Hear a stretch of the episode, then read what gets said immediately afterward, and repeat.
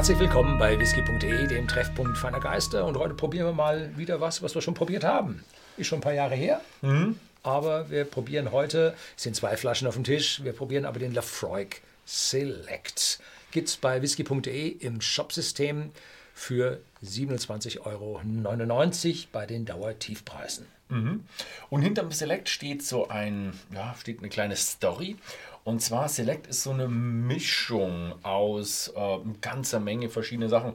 Also hier steht drauf, was steht drauf? Quarter Casks, dann PX, also richtig süßer Sherry und dann noch Triple Wood, also europäische äh, Eiche steht hier.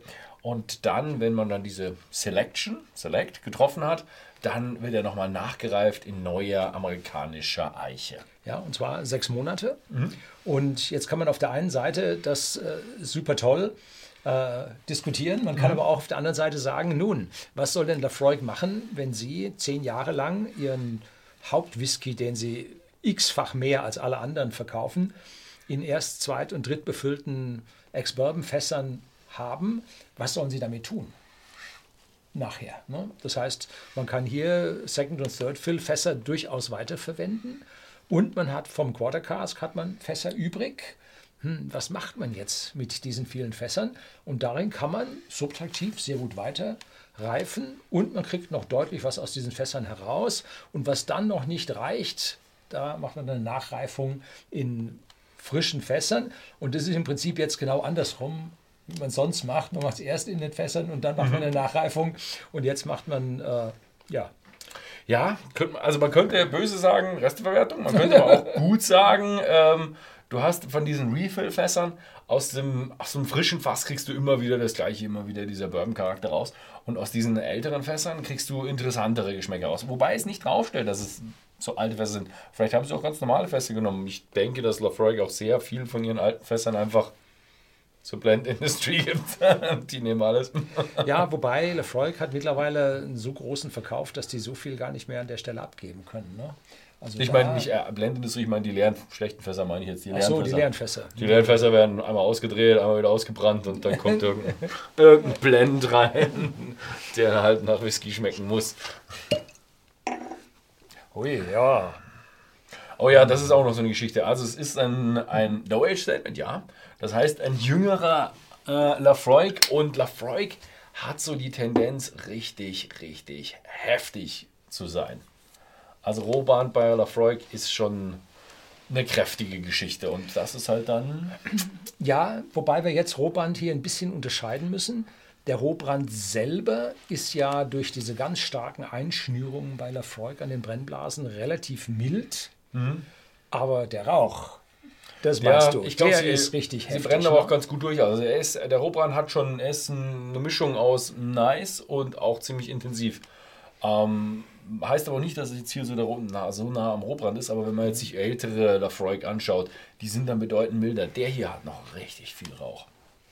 Ja, wobei, ich muss sagen, jetzt hat er nicht so wahnsinnig, äh, ja, übergriff, ist er nicht so übergriffig, so stinkig, dass man nichts anderes riecht, sondern ich rieche parallel zu dem Rauch, rieche ich tatsächlich was vom Brennereicharakter schon.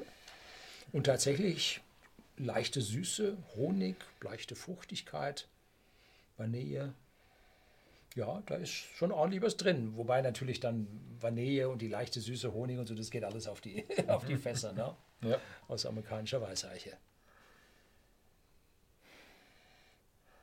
Also ich bin normalerweise nicht ganz so der Fan von den, äh, Lafroig, von den jungen Lafroig.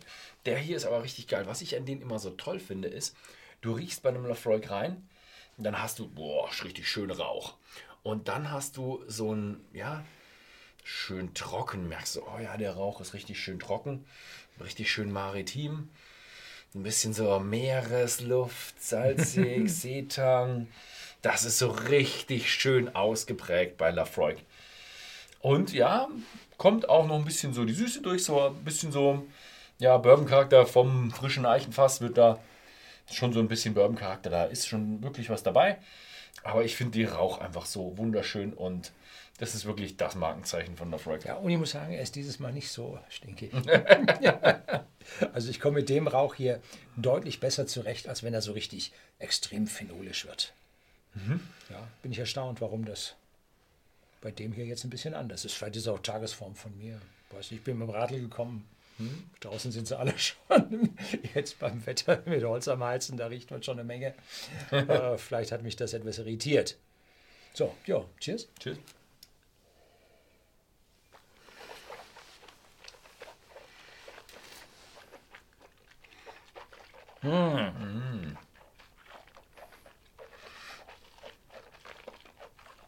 Das passiert mir selten.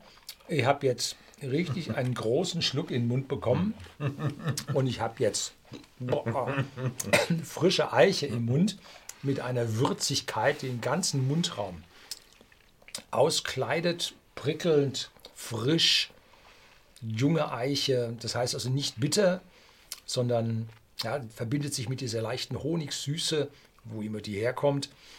Ähm, und dann natürlich mit dem Torfrauch im Abgang. Ne? Also der beschlägt jetzt den Mund. Also wir können nachher jetzt den Zehnjährigen noch probieren und das war's dann. Ne? Dann kriegst du, kriegst du keinen anderen mehr drüber. Ne? Ja, ja, gut gelungen. Das, boah, das ist wirklich, das, das, was du im Mund hast, ist wirklich intensiv Eiler.